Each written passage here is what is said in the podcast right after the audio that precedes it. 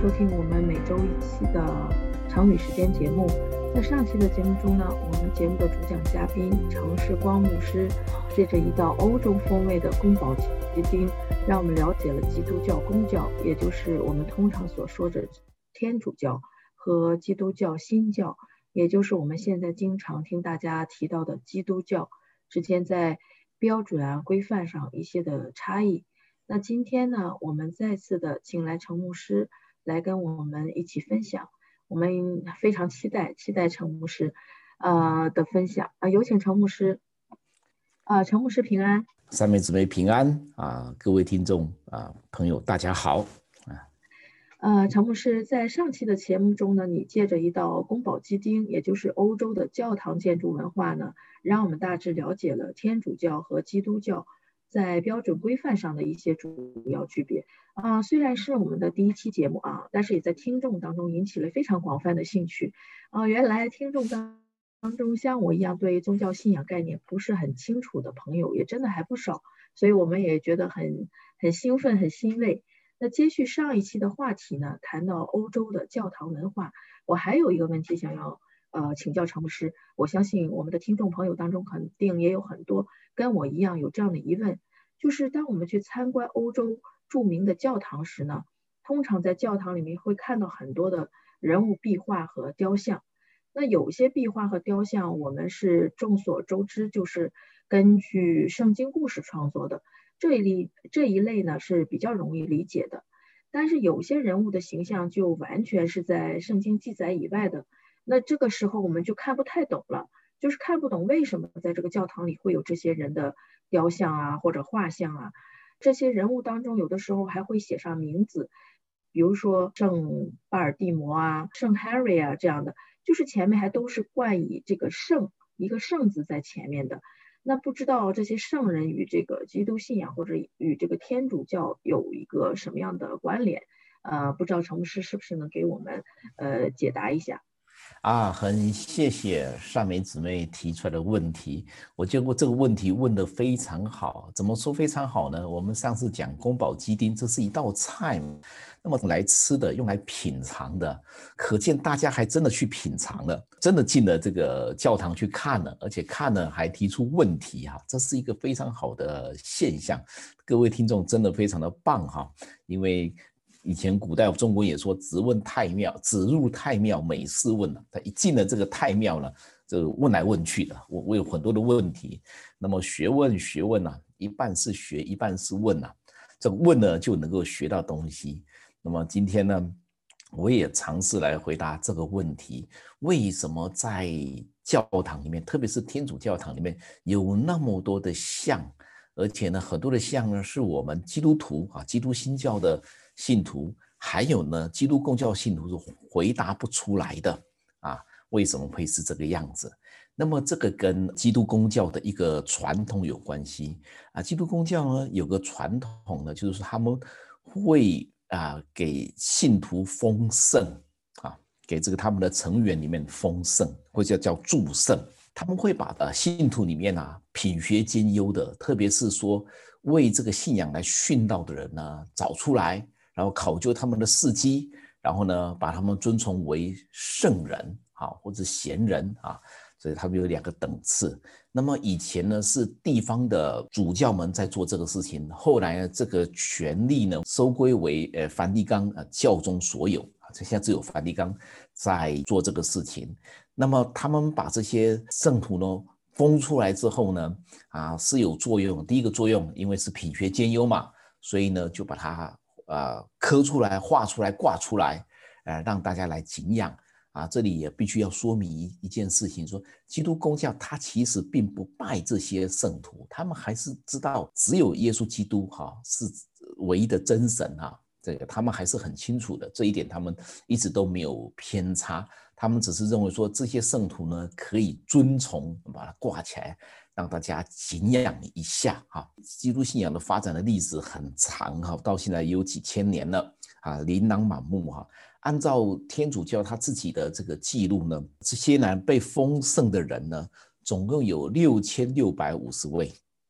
也就是说，陈牧师这些被封圣的人，他是在这个天主教会当中是有记录的，是记录在案的，是吧？这些名称都是要被记录下来的。对对，他们有一个手册，有一个手册。这个手册呢是第一版是一五八四年的时候出现的，然后现在最新版是两千零四年啊。我说过，他总共有六千六百五十个圣人贤人，然后七千四百个这个啊殉道者，这个还是中央级的哈。地方的不算哈，地方不算。那你想想，这加起来一万多个人哈，谁记得起来？那么他们会把它放到他们当地的教堂里面去，有这个作风，有这个习惯。某个程度来讲，这是个好事情啊。我这里要讲一个但是，就是说，基督公教把这些人封圣之后呢，他其实在他的宗教的典礼上面是有意义的，他不是只有说所谓的表彰的好学生。啊，给我们一个榜样，给我们看这样。基督公教有一个教导说哈，说代祷，就是我们要找人跟我们一起祷告。我们就在神面前有什么祷告的话，我们找人帮我们代祷。这个基督新教也有啊。那么只是基督公教说，我们代祷的时候呢，这些圣人、这些贤人、这些被封圣的人呐，他们因为他们信仰的品德哈，他们已经到达可以到达耶稣基督面前了。他们就是站立在耶稣基督面前了。啊，天堂这条道路呢，天国这道，他们已经走到啊最前头去了，所以呢，他们离耶稣这么近，所以我们祷告的时候呢，可以找他们来帮我们带祷。就是说，那个普通信徒也可以祷告，但是也可以通过这些圣人来帮忙带祷。对，是这个意思。是他就说，我们可以请这些圣人呢，帮我们祷告，帮我们在耶稣面前祷告，帮我们在天父面前祷告，这样会更有效啊。比如说，是祷告的时候。想着他们，看着他们，念着他们，那么这个东西呢，在基督新教就觉得非常的奇怪的，因为他们已经不在人间了。好，那么我们当然基督新教也有代祷，我们找一个人来帮我们一起祷告，那么他祷告他的，我祷告我的，好，或者两个一起祷告，但是我们不会喊着某人的名字来为我们代求。那么，那么因为基督公教他有这个讲法，所以呢。这些圣人的尊崇呢，它有它礼仪上的意义，那么很容易呢，跟我们平常讲的所谓的偶像崇拜呢，它会搞混，它就在这个边界里头哈。那么这个东西是被呃基督新教所拒绝的，因为基督新教上次讲过，它有一个非常重要的教义，叫做唯独基督 （Sola Christus），唯独基督啊，就是说我们在。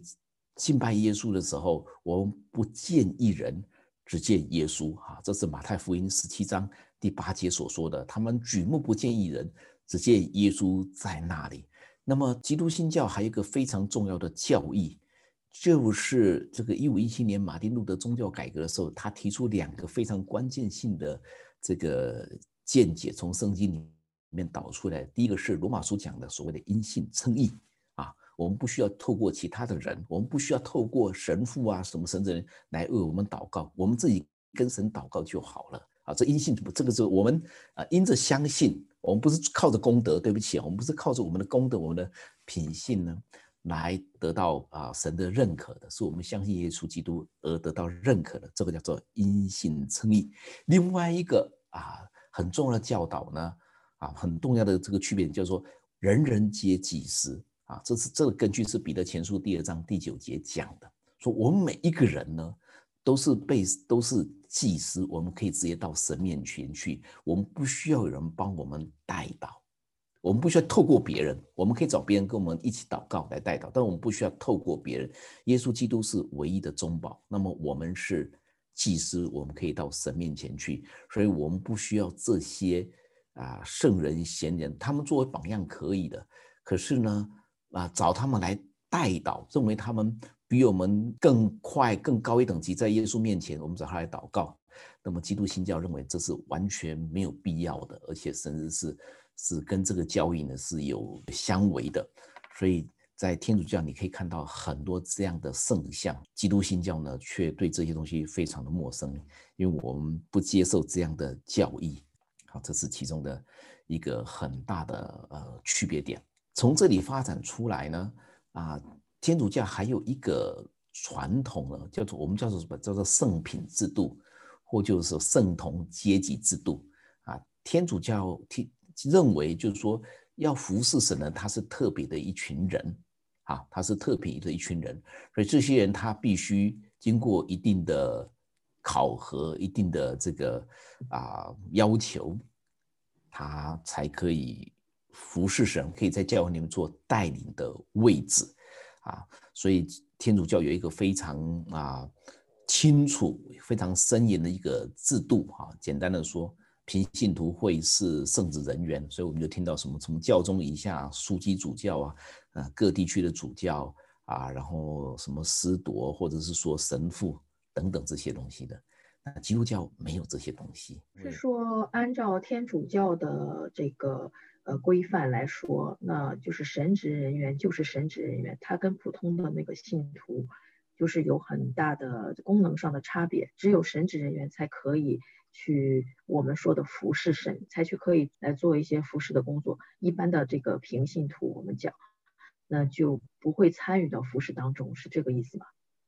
啊，是的，就是说在整个服侍的过程里面，基本上在天主教，他们的神职人员是做这个带领的工作啊，甚至有些东西没有神职员是不可以做的哈。基督基天主教讲所谓的七大圣礼啊，像洗礼。像圣餐，这个没有天主教的神职员是不能做的，一般是不能做的。那么基督信仰呢？基督徒呢？呃，这基督教呢就没有这个看法，因为人人是祭司啊，甚至你可以在家里呢就自己守圣餐都可以的，你可以用任何的方式来做啊啊，因为我们的主张就是人人都是祭司。啊，当然有人会讲说啊，基督新教把人人都是祭司这个东西呢讲的太广泛了，这个可以再讨论。总而言之来讲，基督教啊，天主教有一个非常啊清楚，甚至壁垒森严的这个圣统阶级制度，啊，基督新教没有。好，所以不只是在教堂，你看那个壁画那些人呢是不一样的，一大堆你不认识的人啊，包括在平常啊基督徒的聚会里头。天主教的聚会跟这基督教的聚会呢，就是很不一样了。基督教的聚会呢，我们用现在的眼光来讲，它比较平民化啊，比较草根化，也包括我们上次讲到这个读经的问题，就是说天主教认为教会呢，不但是来维护圣经的啊，教会呢，甚至可以跟圣经一样有平行的这个啊权利来说出真理啊，所以解经呢就听教会的。那可是基督新教说不是这样子的，啊，每一个人呢都要去认识啊耶稣，每个人都要去认识圣经，因为教会的正确与否，甚至都要透过圣经来检证，所以信徒更是要了解圣经。在基督新教里面呢，信徒读圣经，自己读圣经，一起读圣经的这个风气呢，作风呢，是比基督公教呢要来盛得多，所以也看到聚会的性质是不太一样的。对，谢谢陈牧师这么详细的分享，也让我们确实明白了很多这个概念上的一些问题。呃，确实，其实，在我们去参观欧洲的教堂的时候，我们经常看到这些的圣人的雕像啊，或者圣人的画像。我们之前是有这个误会，觉得他们是不是将这些画像、雕像是作为偶像崇拜，要不然的话不会给他们那么高的一个地位，就是把他们放在这个教堂当中一个敬拜神的地方。啊，现在我们清楚了，原来天主教实际上也不是说要鼓励大家偶像崇拜，而是说要让大家学习这些圣人当初跟随耶稣、跟随我们的主为主摆上的这样的一个心智，所以我们现在就更加清楚了。啊，是的，就是说讲了这么多哈，不管是基督公教跟基督新教呢，都讲了一点，就是我们要追随耶稣，做耶稣基督的门徒啊，在。现代的教会里面呢，我们怎么会去辨识啊一个信耶稣人他是耶稣基督的门徒呢？不看这些林林总总的东西，不看这些外表的现象，就跟上次我们讲这个宫保鸡丁表示这个欧洲的这个文明的这个特征一样，这四字口诀。今天呢，我也想跟大家分享一个五句话的顺口溜，来看出这个人或者我们自己是不是。耶稣基督的门徒，不管我们是属于哪一个教派的，基督公教也好，或者基督新教也好，那么有一个五个句的这个顺口溜分享给大家啊。这个顺口溜怎么正是这么说的？一个基督门徒，他是跪下能祷告，坐下能读经，站起能讲道，出去能传道，最后呢，躺下能睡觉。啊，因为我们服侍的神，作为基督徒呢，我们可以心安理得，我们躺下能够睡觉。而且基督徒很强调呢，神跟我们说话，人人都是祭司，都可以到神面前去，每一个人都是天父的儿女。所以呢，我们很希望神跟我们讲话，躺下睡觉，好好睡呢。神会在夜梦中，在意象中跟我们讲话。啊，呃，谢谢陈牧师今天这么详细的解答，真的也也让我自己如释重负。因为作为一个基督教新教的教徒呢，经常我。嗯，到那个教堂里去参观的时候，我会有一种心里会有一点忐忑不安。我会觉得说，因为圣经教导我们说不可以崇拜偶像啊，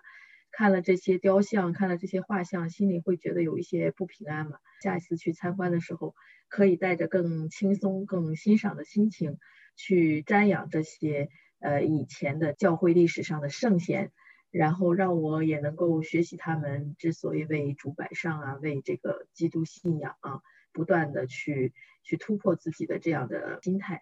啊，这以后呢，我们陪的你们来欧洲哈，在吃宫保鸡丁的时候，我们陪你们进教堂的时候，你就请你们放过我们，不要再问那些雕像的问题的，因为这一万多人，我们实在是记不起来。但是你可以看我我们是不是跪下能祷告，坐下能读经，站起来能讲道，出去能传道，躺下能睡觉，够了。我相信很多我们主内的弟兄姐妹。呃，因为陈牧师今天这期节目今天的讲解会有新的一个释放，呃，谢谢陈牧师，我们也非常期待陈牧师能够在下一期节目给我们带来更精彩的呃讲解，